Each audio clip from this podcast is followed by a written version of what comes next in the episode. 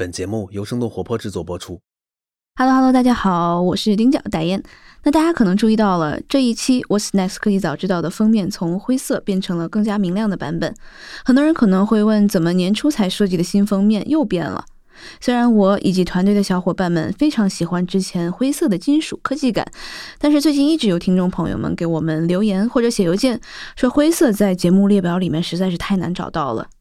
另外，我们之前也确实做过不再更新的专辑，我们就把封面拉灰这样的操作，这样会让听众有一些费解。那谢谢大家给我们的建议，我们再三考虑更新成了现在这样明亮的版本。那为了纪念这个灰色短暂的版本的封面，我们印了十份的海报留作纪念。如果你也喜欢这个限定版的灰色封面，欢迎给我们留言，我们会给你寄出一份作为留念。大家也请接着给我们各种建议，我们真的有在听，是你们在推动我们的各种节目的细节。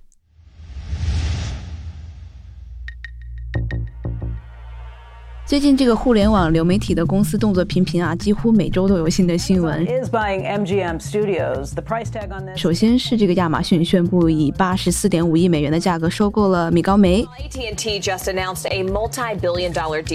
然后又是 AT&T 宣布将旗下的华纳 Warner Media 拆分，并与 Discovery 探索公司合并成一家新的独立媒体公司。Steven Spielberg has signed a multi-year deal to provide films for Netflix, something that could give the streaming. 这两两天，奈飞又宣布和斯皮尔伯格的制片公司签署了一份协议，将会每年合作制作若干部电影。那今天和我们来聊一聊最近的这些动作的嘉宾是董凡 Jasmine，他是 Joy Planet Picture 的 CEO。那我记得上次董凡来我们的节目还是二零一九，当时是迪士尼刚刚宣布进军流媒体行业，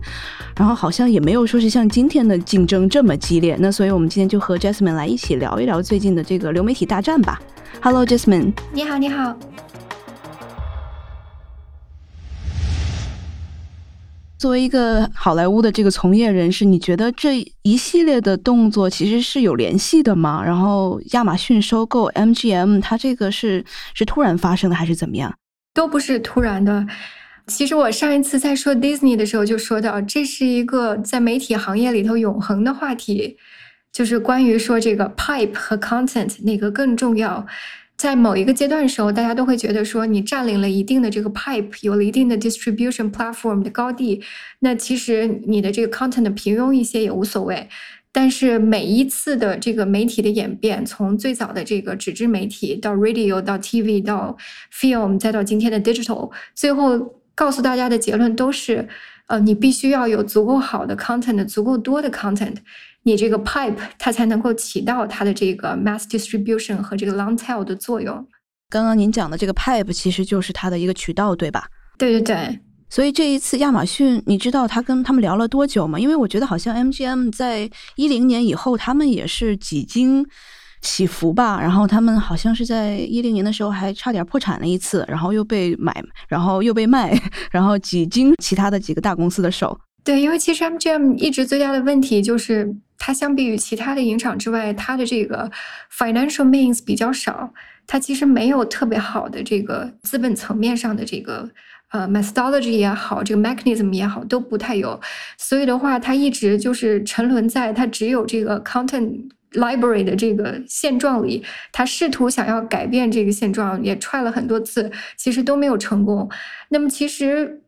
虽然说美国有这个反垄垄断法啊，但是其实第一次最早我们说这个派拉蒙法案到现在，我们一直看到的趋势都是大家还是在不断的回归，就是需要垄断，需要有一定层面上的机理上的这个垄断的形式，才能达到这个媒体的最优化。那所以其实所有的这些资本，包括就是说这个 MGM 自己的股东也好，他们自己也是要追求利益最大化的。那大家其实也看到，你的利益最大化唯一的点就是你要有 exit。你要有一个这个 exit strategy，嗯，要有退出。对对，那其实这一波的事情结束之后，下一个唯一的看点，或者说还比较有意思的看点，其实就只剩下 Lionsgate，就是狮门。然后，而且狮门的股票这几年的表现也比较的平庸。其实它的所有的股东啊，包括我接触的，大家都是在等着有一天发生像今天 MGM 这样的事情，然后大家才能够完美的 exit。这样，所以它等于说是这一波的行情之后的下一个看点了。但是其实走的路径还是一样的。那像 MGM 这样的这个机构，它的 IP 库其实是很丰富，但是在最近的十年，其实并没有产出特别好的电影。那对于一个电影制作公司来说的话，那它八十四点五亿的这样的收购价格，它值吗？嗯，你要是纯是说从一个 rational 一个理性的角度来说，它一定是不值的，因为你可以看一看前几年的，就即便说呃，我们时隔了十年或者更长的时间，有一些 inflation 的因素在里面。那零六年的时候，Disney 是收购大户啊，而且 Disney 做生意都是非常精的，而且其实，在 Bob 的手里，他一直都是希望是理性的，就是合理的，有真的这个性价比的收购。他收购 Pixar 的时候，也就是个七点四个 billion。那零九年收购 Marvel 的时候，差不多也就是一个九个 billion 左右吧。到 Lucasfilm，Lucas 因为更小一些，它主要就是星球大战系列嘛，要钱要少一些，也有也就是个 four billion。那 Disney 最近的和 Fox 收 Fox 的这边的话，其实也就是一个七十一点三个 billion，其实都是在一个比较合理的范围内。而且你要想 Fox 的库存是要比这个 MGM 就是更有商业价值、更加丰富许多的。那其实为什么会有这样子的水转船高呢？是因为最近的流媒体竞争太激烈了，还是怎么样呢？呃，有一定的这个因素，因为毕竟的话，现在是百团大战吧，可以这么说，就等于说是多国都在争抢这个，你必须要有丰富的内容，而且经过这个时间的检验，也证明你是可以做自制的内容，但是自制内容里头出爆款的几率还是远远小于，就是说一个已经 established 的这个 IP，你把它直接拿过来。那带来的这个引流的效果啊，和这个 subscription 的这个 number 的这个 rise，它是不成正比的。所以的话，大家一定还是希望，就是说我宁愿花一点钱，我还是要买一些就是有这个品牌度的东西回来来正常啊，一定是有这个因素在的。那是不是也是为什么 Netflix 在之前它其实做了很多自制剧，但是在最近几年，慢慢的好像它的好剧就是比较少了。大家都在抱怨这个 Netflix 它的可能越来越多的剧，然后跟各种世界各地的这样的一些公司在合作，但是最后好像跳出来的一些这种比较脍炙人口的剧反而没那么多了。嗯，我觉得有几方面原因吧。我觉得其实这个不光是好莱坞是这样，其实你要是看中国的这个网络上也是这样。之前也有很多中国的从业者在说，因为网站的话，他觉得说我手上拿着数据嘛，我播了很多的片子，我就能看到说哪个片子大家喜欢，什么样的桥段大家喜欢，什么样的题材大家喜欢，谁来演大家喜欢。那拿到了这些之后呢，他就会用这个来就是反作用力于创作者。会想要引导创作者的创作，就是说，那我的受众就是这么一个受众，他就爱看这些东西。比如说，现在中国网上啊，最好的、最受欢迎的就是甜宠嘛，大家就爱看甜宠剧。那有些东西你看着可能是对于审美比较高的人来说，你觉得那就是脑残，就是无脑的剧情。但是他不 care，因为我的观众就爱看这个。那其实奈飞在一定程度上也会有这样的问题，他拿到数据之后。他也会要看，就是说，那我的受众可能更喜欢看，比如说 A B C D 的这种剧情，那我就希望我打造剧的时候，就是要打造这种类型的剧。那长期以往的话，很多时候可能是在对 creative 的这个创作上还是会有影响的。虽然说其实呃奈飞还是比较全力的信任，给了这个创作者很大的空间，但是毕竟就是说你挑中他的选题，你挑中他的内容，你对他还是有这个指导意见的。所以这样长期以往的话，还是会有一些这个 pipe 对于 content 上面的这个引导和影响。而且其实这是一个很现实的问题，就是说哪怕你做的东西都很精致，你要看奈飞的东西，也许它不是大火啊，但是它从制作品质，就我们说 production value 上来说，它还是很高的。但是就是说你 production value 做的很高，即便是像 Disney 这样的，它也有经常栽跟头的时候。就是观众的很多口味，很多时候不是说你做的很精良，你花了很多心思，他就会去看的。真正的爆款永远是少数的。我不知道像你们制作节目或者制作电影，你会跟这样的这种你们所谓的这个 pipe，就是渠道方会有像是数据，他们希望能看到什么样子的节目来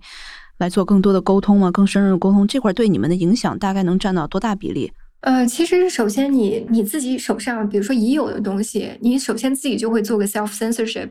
你就会知道，就是说，哦，我这个东西可能，比如说更是 Amazon 的菜，或者我这个可能更是 Paramount 的菜，因为他们每一家收的东西是有偏好的不同的。比如说 Warner，他拍的东西就比较 dark，因为他最早是拍黑帮片嘛，他还是很喜欢就是这种类型的东西在里面。然后 Paramount 一般做的都是比较 macho，就是男性化，就是荷尔蒙飞溅的这种，就就是每一些每个影厂就是它的品牌之下，它会有一些自己的这个偏好。啊，所以你就会知道，就是说我可能我做的这个东西更适合谁。比如说，participant media，他做的东西就是你一定要 convey a message，传达一个信息，嗯，就 make a world a society a better place。对，一定要是这种。所以就是你会知道，说我大概我这个题材是哪一家的菜，然后具体的话，你还要对这个项目具体的人，每一个管项目的人，他的喜好也会你比较有一定的了解。嗯，明白。像是你们会对接这样的大的影厂会多一点，还是像是对接这种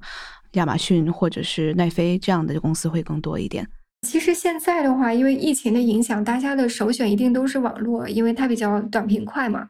啊，然后而且就是在价格上会更好一些。呃，但是还是要看这个作品本身的。这也是像当时的 Crazy Rich Asians，其实当时他们有拿到流媒体给他们。远远要好于啊，就是给影厂的这个价格。那最后为什么还是选择了说，我宁愿不赚那个钱，我也要在大荧幕上？因为就说我的初心是什么？我做了一个就是全是 Asian cast 的这么一个电影。我的初心是希望就是它是一个 nationwide release，让大家就是关注到亚裔的群体，就看到一个全亚裔的故事。我要的是这个影响力，这个东西你还是要放在 theatrical release 里。你放在这个 streaming 上就没有这个效果了，所以为什么最后他们还是选择了拿这个 package 要低一些的这个影厂？所以在大家心目当中，然后能上大屏还是一个这种标志性的事件，然后比上流媒体，其实这个反而在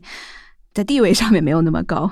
我觉得要看你的作品的类型，那有一些可能它就是更适合在流媒体上放。而且这几年的话，流媒体更多的我觉得是给这些创作者提供了一块就是自由地。很多其实我们知道的这种大师级别的电影人，那可能他这种 passion project，如果是按照正常的这个绿灯委员会的这个筛选，他是不可能被 studio 选中的，就是成本又高，就是觉得你这个也不卖座，就是正常一般审美的观众也不会很感兴趣啊。但是这样的题材可能就被 Netflix、Amazon 这种拿去。啊，来做了，然后也做了很多艺术精品出来，所以我觉得这其实是给创作者提供了一个更广阔的这个选择吧，就不至于说就是你可能想了十几年的一个 passion project，因为不符合市场的这个要求，你就做不出来了。嗯，哎，给我们科普一下什么是律动委员会？哦，就是每个影厂都会有个 Green Line Committee，一般都是像 CEO 啊，有的带着他的 CMO 啊，管 production 的这个 head。啊，他们会就是有一定的这个数据的分析啊，历史的这个考量啊，现有这个 cast 有一套自己的评估体系，然后他们会决定说，那这个项目就是我要不要啊同意他，就是真正的到制作这个环节。那可能跟我们这个风险投资也是类似的，我们有一个投委会，对对对，对对 对，就是相当于是投委会。对，OK，那你怎么看待像史斯皮尔伯格这次跟奈飞的合作？因为我记得他之前其实是有一些这种反对流媒体，就像电影还是先要上大屏，不要先上流媒体，他有这样的一些论述。不知道为什么自己好像又打自己的脸了，然后直接现在是跟奈飞又签了这样的一份长线的合作。啊，我觉得这个就是我刚才说的这个问题，因为流媒体真的是给他们更多的这个自由度。那其实大家可以看到，就是斯皮尔伯格拍的近几年的片子，他的艺术的造诣还是在的，但是市场的影响力是远远的大不如前了。就是从票房的角度来衡量，那其实他到了这个级别，他关注的这些选题一定都是他自己最感兴趣、他最想拍的。但他现在他最想拍的，并不一定是时下的这个电影观众最想看的。那我觉得在这个时候选择和奈飞合作，其实是一个就很明智的选择。这样的话，其实一方面你也不会有这个对他来说，其实他也不会很 care 说 box office，因为他不需要再证明自己了。我已经无数次证明我就是呃能够创造这个票房奇迹的导演了。他更多的是考虑就是说我的这个艺术品怎么能够就是能够更多的在有生之年拍更多我想拍的东西。所以我觉得在这个程度上，流媒体是一个很好的选择。所以现在就你，因为也在好莱坞很多年了嘛，所以有没有感觉到现在可能更加是渠道为王，并不是 content 为王这种感觉？因为像是你刚刚说的，像是斯皮尔伯格这样的人，他也会想要说，那我跟渠道合作可能更合适一点，他就反而会不会跟影厂合作？然后影厂现在包括像华纳这种，也是虽然被 AT&T 收购，他们也想像是做。亚马逊像是做呃 Netflix 这样子的这种流媒体服务，但是好像也遇到了很多问题，所以是有没有这样的一个调整？我觉得其实没有，因为这两个一向都是相辅相成的，就是归根到底还是你的内容要好。因为现在就是说生产的内容很多，大家都觉得说啊，我这个东西可能传统的影厂它不会要我的东西，我还可以踹一下流媒体。但是流媒体它收到的所有的这些提案也很多呀，为什么他就要花钱买你的东西呢？还是你的内容是好的？就是在所有的这个 competitive 的 peer 里，你是能够 stand out 的。如果不是这样的话，他也不是没有选择，他为什么一定要买你的内容呢？所以到最终的话，我觉得还是一个相辅相成的。就是，嗯，所有内容的发行，它一定是希望渠道是最大化，就是最简单化的。这样的话，它才能够更多的触及到它的这个消费者，赚取更大的商业利益。啊，这一点是一定的，所以大家一定是在不断的开拓出这个好的这个 distribution 的 channel，但是核心的核心就是你是有了这个 channel，大家的选择也多了，就发行的渠道多了，内容也多了，我为什么一定要看你的内容呢？一定还是你的内容好，你的内容与众不同，所以这个其实是对于创作者提出了更高的要求，就是更要做出来这个精品，否则的话，你很容易在这种铺天盖地的这个渠道当中你就被淹没了。所以说，现在的这个竞争其实好像是有两个层面的，一个是渠道，像是大的流媒体平台，他们在疯狂竞争内容；然后另外就是流媒体频道，好像现在已经完胜传统的这种大的影厂了，对吗？因为大的影厂现在他们的这种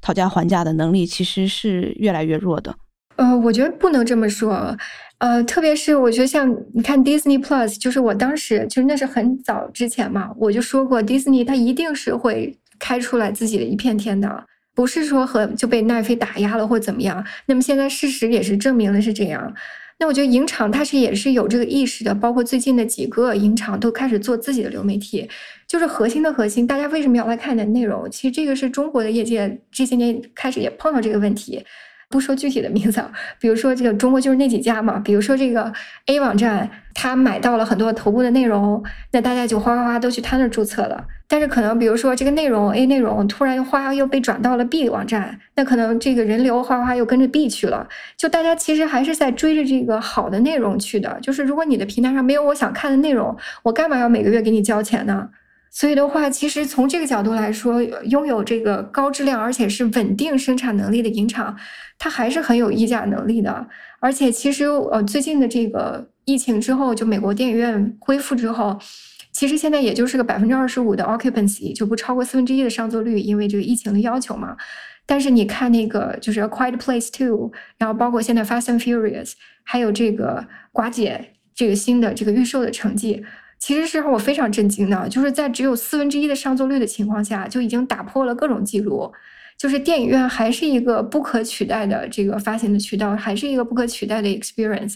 一旦这个疫情能够在美国继续这样好下去，就它还是有自己的这个空间在的。就是历史上一直是这样，就每次出现一个新的媒体，大家就说啊，原来的媒体就要死了。但是事实证明，从来都不是这样，大家都是有自己的这个受众区间，最后都是共存下来的。那我们在看现在，其实越来越多的像是迪士尼，它做了自己的流媒体平台，然后像是 HBO 做了 HBO Max，然后包括其实华纳拆分出来跟 Discovery 加在一起，他们也会有新的自己的这样的一个流媒体平台。所以会不会未来就是像你刚刚讲的，跟中国市场一样，大家其实 A 网站、B 网站、C 网站我都是订阅用户，那这个其实对消费者来说是好事儿吗？其实有一些在做 App 的公司，呃，不能给这个 App 公司打广告啊。就是，但是他们其实做的很好。就是一旦说你 subscribe 了所有之后，因为大家就现在有选择困难，就是我每次都要登录不同的 portal 嘛来看，它其实就把整合了，就相当于一个电视盒子。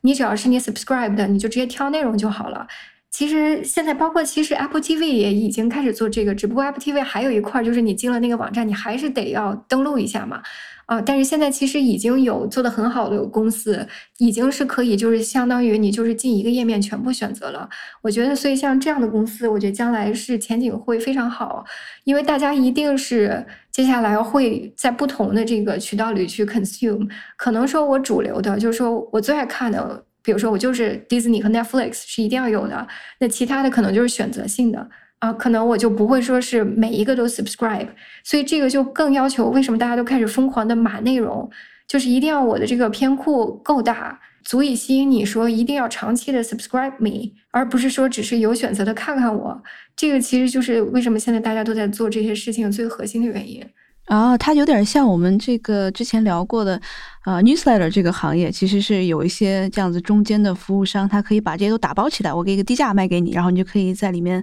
有订阅好多不同的 newsletter。然后现在这个其实也是有类似的在影视行业的这样的一个服务，对吗？对，但这个呢，主要是技术，它其实就是方便这个 user experience，因为它不太能像那种就是说啊，我把所有的这些整合了来一起给你再做打包，就是影厂，不管是影厂还是 streamer，它都不会允许这样的中间商在的，你只能提供技术支持。OK，最后的这个观影者他还是该花的钱还得花，我 Netflix 我还是得花这么多钱，Disney Plus 我还得花这么多钱，就还没有这样进一步的打通。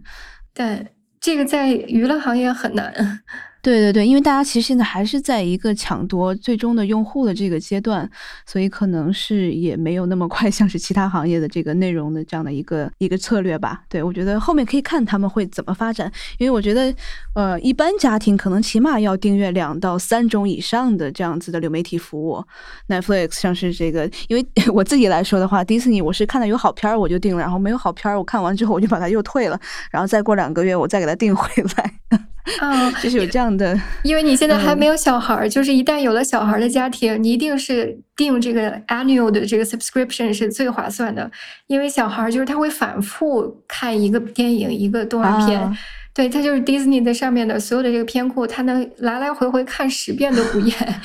对，然后其实我们好像最多还是在用这个亚马逊，因为它上面可以一个一个电影的这么买，感觉好像这个压力是小一点，因为它的 Prime 的这个会员里面包括了一些它可以看的内容，所以好像一般来说家庭的配置就是 Netflix、Amazon Prime，然后现在有小孩的就是有 Disney，对，除非你可能特别喜欢一些其他的，像是 HBO 的这种他们这个旗下的剧吧。但我好像看到，其实去年像是 Netflix，然后这个亚马逊，他们的市场份额其实都是有在下降的。然后有几个新的这个流媒体服务的平台，现在在不断的这个上升，这个是为什么呀？这个是一定的，因为随着这些影厂慢慢收回自己的内容，我不再给你奈飞了，我也不再给你 Amazon，我放在我自己的平台上，它一定会是大量的流失很多的。包括现在 HBO Max 啊，他在做等于 Warner 自己的这些内容，他也拿回来放在自己的平台上。包括前面就是很多人说爷青回的这个 Friends，其实也是在推自己的平台嘛。特别是剧这种像 Friends 这样的剧，一下子撤下来一个平台换到另一个去，其实它就是瞬间流失了很多的这个观众呢。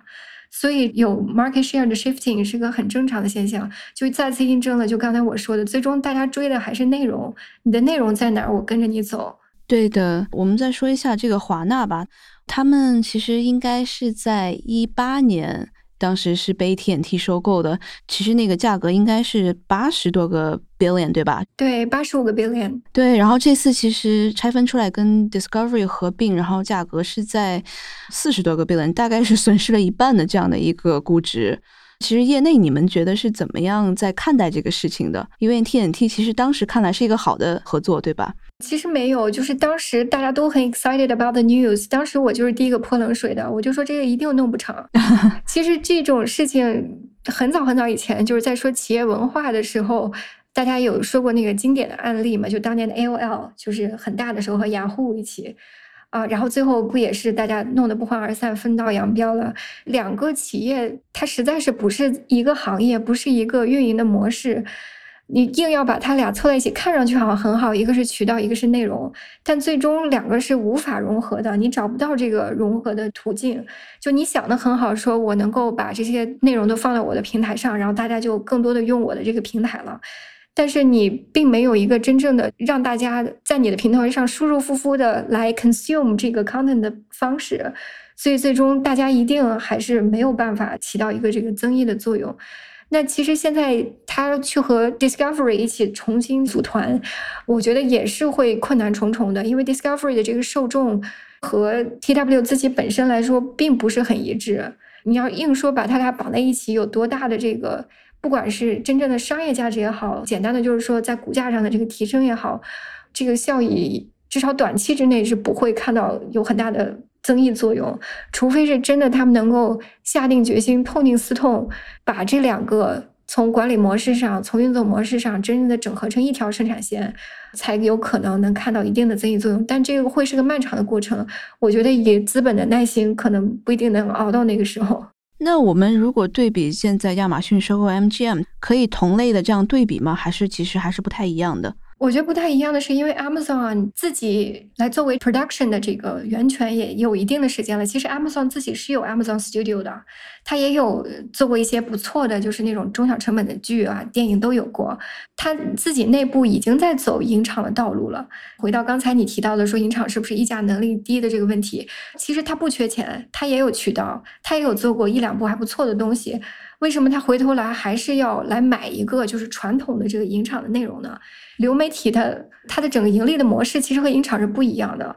他看的点也不一样，所以在他经营内容的时候，他的经营方式在一定的程度上不一定是让这 consumers 最舒服的这种方式，所以在这个时候，他的所谓的 creative 的能力是有限的，他还是需要一些就是跟着苗红的这些影厂的。专业的，真的就是在这行业里打拼了很多年的这个经过历史考验的内容来加持它，然后它更多的还是发挥它的渠道的这个优势啊，这样的话才能够把两个融合到一起来。那我们看，比如像是下一步，大家现在都在买内容，不管是亚马逊啊，还是奈飞，然后迪士尼其实从影厂的角度，然后他们流媒体现在做的也是市场份额占领比较高。我不知道能不能我们这个预测一下。未来将会是怎么样一个战局呢？纯从做学术研究的角度，就是我的导师就说过，就是真正的学者是从来不做预测的，因为我们不是未来学家，就是我们只能就是针对现有的这些数据啊，现有的这些 data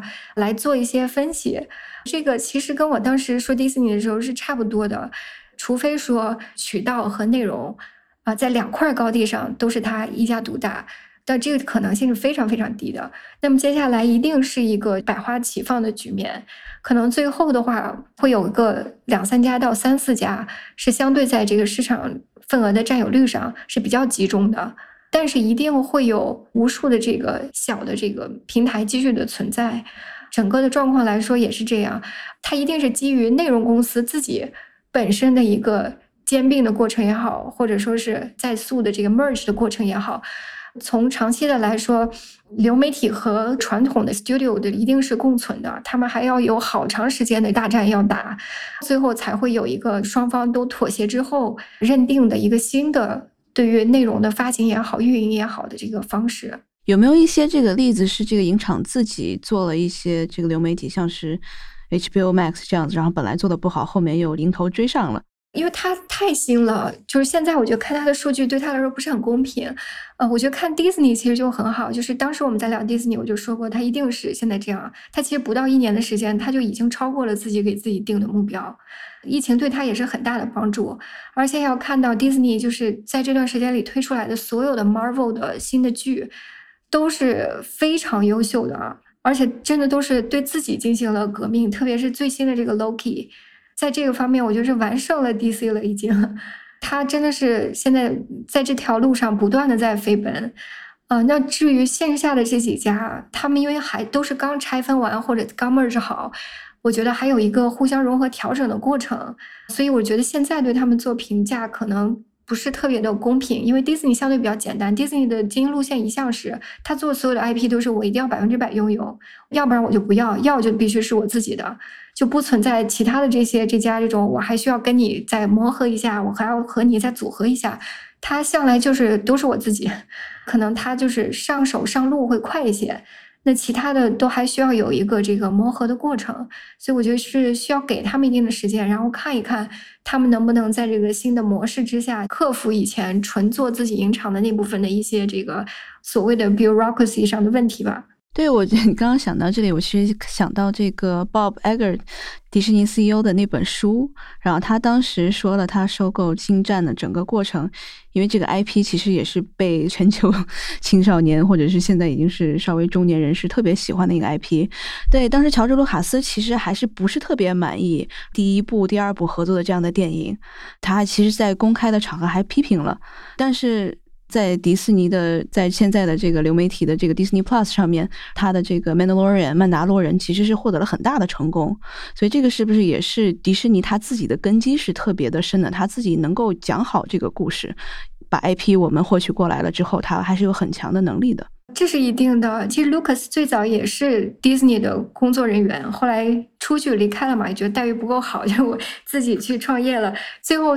又回到迪士尼被他收购，其实也是一个回归这个老东家的过程。其实迪士尼后来再拍星战，就我自己也是个星战粉，纯从创作的角度来说，我是支持 Lucas 的。他本身的那些故事已经把星战的故事讲完了，其实这个故事已经很完整了，没有故事可讲了。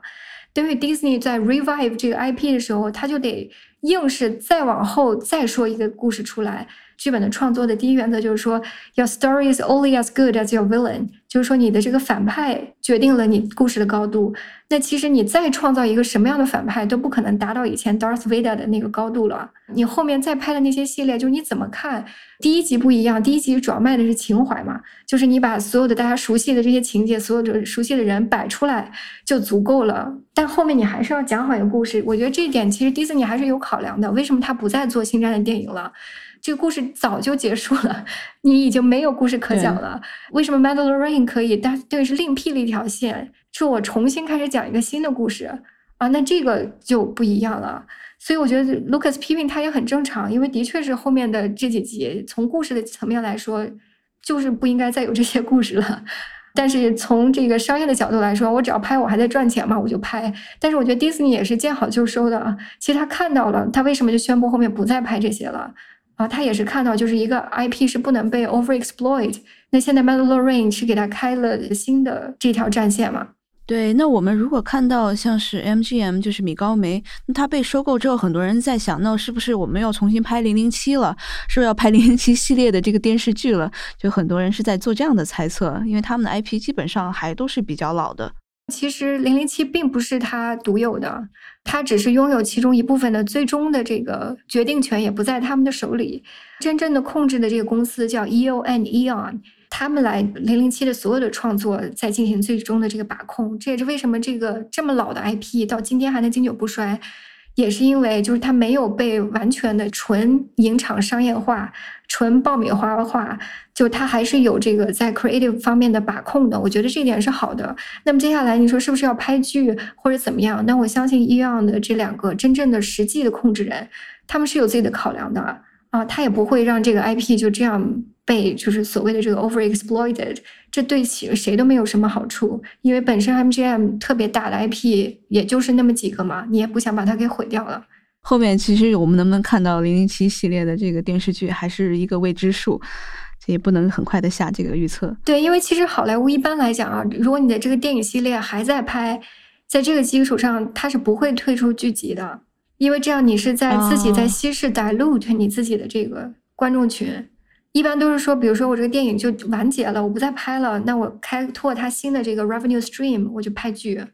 我知道你们其实是还在产出很多的这样的电影，那现在是不是其他的一些这种可能没有那么大的电影公司，他们的目标是有没有想往可能流媒体化转，还是自己我想把自己的内容做好，把这 creative 做好，我就 OK？大家这个 mindset 是什么样子的？其实你还是就是该做什么做什么，我觉得这一点是为什么好莱坞一直能处于一个品质上各方面的高地的原因，就是大家还是就是我是为了创作一个好的内容我在生产。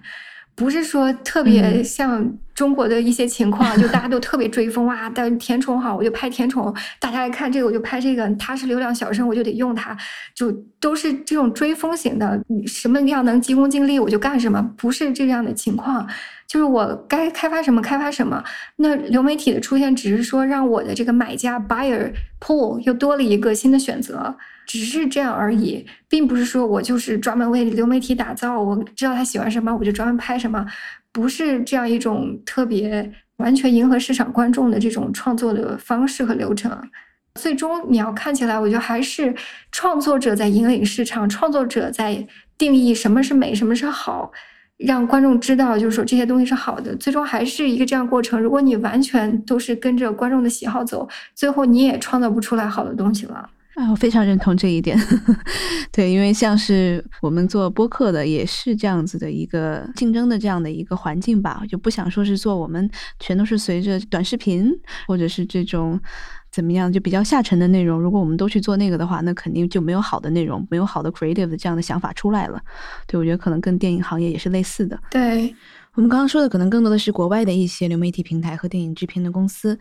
那你对这两年中国电影走向全球市场这样的一个趋势有什么观察吗？在疫情之前啊，就国内有好多就是业界啊做的很优秀的这个制片人啊、导演啊、经纪人什么，他们有到洛杉矶来游学。其实当时我也有给他们上课的时候，也有讲这个。我觉得其实现在是一个特别好的黄金的时代，对于中国的文化走出去，这也是呃习大大一直强调的嘛，要对全世界讲好中国的故事。那我觉得你要想对全世界讲好中国的故事，就是要以中国之外的世界他能接受的方式来讲你中国的故事。那我觉得其实现在是一个很好的时期，大家对于这些和中国相关的文化相关的也好，人相关的也好，和亚裔相关的也好，这些内容，还有对这些人才都是非常的求贤若渴的。嗯，所以我是觉得说，嗯，国内其实有很多内容，它是有这个走向海外、这个出海化的这个潜质的。其实可以在前期的时候，其实也并没有增加任何的这个成本。那通过我们一起来合作，就能看到，就是你在前期时候稍微做一些这些全球化的设置，那后面你达到这个收益的效果和传播的这个效果是会超出你的预期的。这个是不是也是可能前些年这个获奖的电影，像是《寄生虫》这样的这个韩国的影片，然后给我们的一些这种案例，然后我们也可以这么做，然后在国际的市场上也是占领一席地位。对，因为我觉得其实大家要看，就是呃日剧啊，就最早最早的时候，就我们小时候那会儿，日剧是很领先的，就是属于很发达，是相当于那时候的韩剧，然后才轮到韩剧啊，然后到现在一度大家觉得说日剧好像沉寂了，就是日本电影也好，日剧也好，好像没有那么多的产出精品或者说受世界欢迎了。但是这两年你再看，就是日剧、韩剧的水平，就是又达到了一个新的高峰。而从这个角度来说，韩国的电影，包括呃日本的有一些就他擅长类型的电影，其实也是达到了登峰造极的程度，是让人非常叹为观止的。就是在这些年里，我觉得很重要的一点就是他们从来没有停止过。对于本土内容这个出海化的这个尝试，他们一直在想着说，我怎么能够就是讲一个人类的故事。就这，我是一直强调，就是说，好莱坞他从开始之初他就没有想过说啊，我要讲一个美国人爱看的故事，他从来没有这么想过。就是我一定想的是，我要讲一个人爱看的故事，不管他是什么人，不管他在哪个国家，他说什么语言，来自什么样的宗教背景、文化背景，都政治背景都不考虑，就说作为人，我能达到共鸣的这样的故事。